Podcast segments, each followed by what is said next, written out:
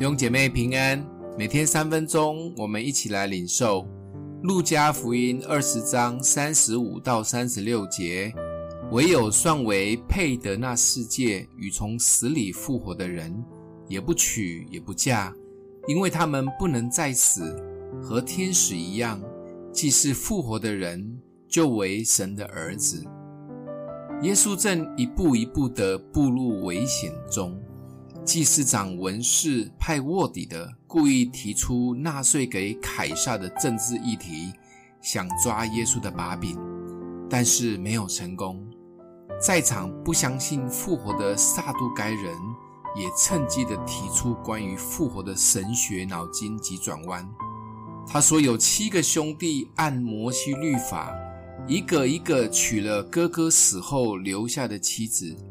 同一个妻子都当过七个兄弟的太太，请问妻子也死了，那大家如果都复活，他算是哪一个兄弟的妻子呢？听起来真的是很无聊的问题，但耶稣却很认真的回答：第一，要先确认这七个兄弟加一个太太，有几个真的复活可以进入天堂；第二，如果真的复活进入天堂，那形体会像天使一样，不会再死，也不需要再结婚。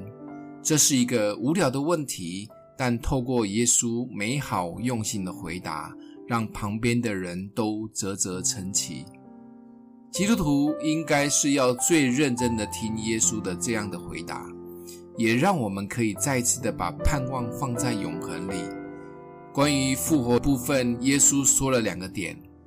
第一个，不是所有人复活都能够进入永恒的国度。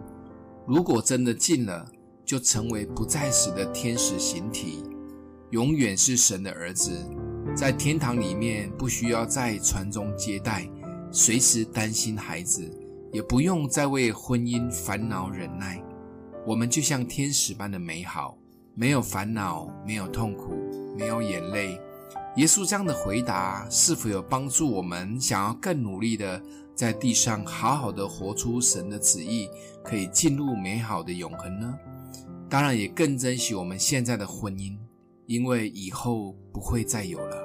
想一想，我们对永恒的渴慕，比今生得祝福的渴慕的比例有比较高吗？欢迎留言，我们一起祷告，爱我们的父。谢谢主，透过今天的经文，让我们可以一窥永恒的美好。